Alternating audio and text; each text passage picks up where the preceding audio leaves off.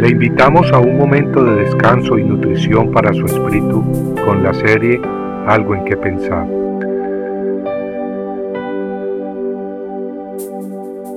Solo un camino.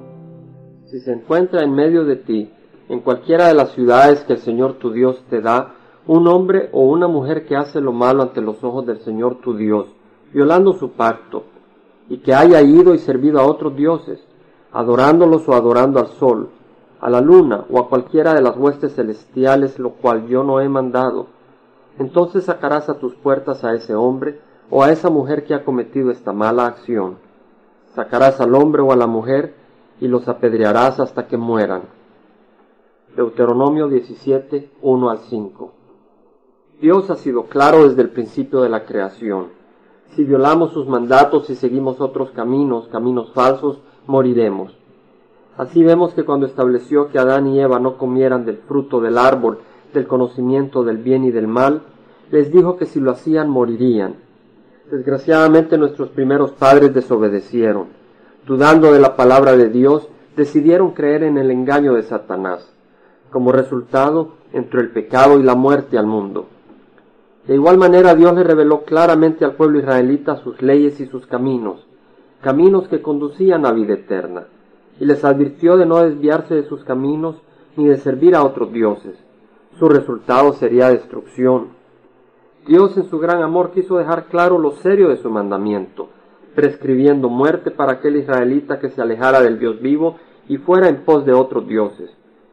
Esa ordenanza de matar públicamente al transgresor evitaría que todo el pueblo se desviara y fuera por caminos de muerte eterna. Notemos que el transgresor, al adorar al sol o a la luna o a las estrellas o a otros dioses, probablemente haría lo que para él mismo estaba bien.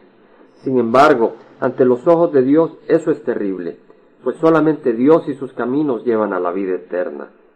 No podemos decir, pues, no importa de qué religión seamos, con tal de que seamos buenos en nuestra propia religión.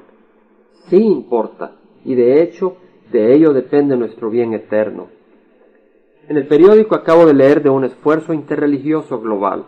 El Dalai Lama, ganador del Premio Nobel de la Paz de 1989, dijo que los líderes religiosos deben trabajar juntos para lograr un despertar espiritual en el mundo. Amigo, el mundo ya está despierto espiritualmente, pero desgraciadamente le sirve a espíritus de la oscuridad, a dioses falsos. Lo que el mundo necesita no es una religión global diseñada por hombres, lo que el mundo necesita es a Cristo. Él es el único camino, la verdad y la vida, y nadie viene al Padre si no es por Él. Me dio tristeza y hasta enojo cuando leí en el periódico que el teólogo católico Hans Kuhn era el principal arquitecto de la ética global y que de la conferencia el avance más significativo era, según sus propias palabras, lo bien que las distintas fes religiosas del mundo habían trabajado juntas. Pero ¿cómo es posible que Jesucristo tenga armonía con Satanás? Parece que nos olvidamos que cuando Jesucristo vino al mundo, en medio de su gran amor y compasión, jamás armonizó con las religiones del mundo, ni con Satanás, ni con sus mentiras y engaños. Amigos, leamos la palabra de Dios. Qué triste sería ser piedra de tropiezo y de escándalo como los fariseos. Ellos ni entraban ni dejaban que otros entraran al reino de Dios. Pongamos atención. En la segunda epístola a los Corintios 6, 14 al 16 leemos, No estéis unidos en yugo desigual con los incrédulos, pues ¿qué comunión tiene la luz con las tinieblas? ¿O qué armonía tiene Cristo con Belial? ¿O qué acuerdo tiene el templo del Dios vivo con los ídolos? Amigo, Cristo es el único camino, Él mismo lo dijo. Él es el único Dios que ha venido al mundo a morir por nosotros en la cruz y Él es el único que ha resucitado de los muertos y vive.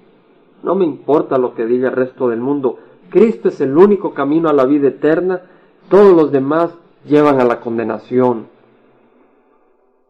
Compartiendo algo que pensar, estuvo con ustedes Jaime Simán. Si usted desea bajar esta meditación, lo puede hacer visitando la página web del Verbo para Latinoamérica en www.elvela.com. Y el Vela se deletrea E L B de verdad E L A. donde también encontrará otros materiales de edificación para su vida. Puede también escribirnos a El Vela Pio Box 1002 Orange, California 92856, Estados Unidos. Dios le bendiga.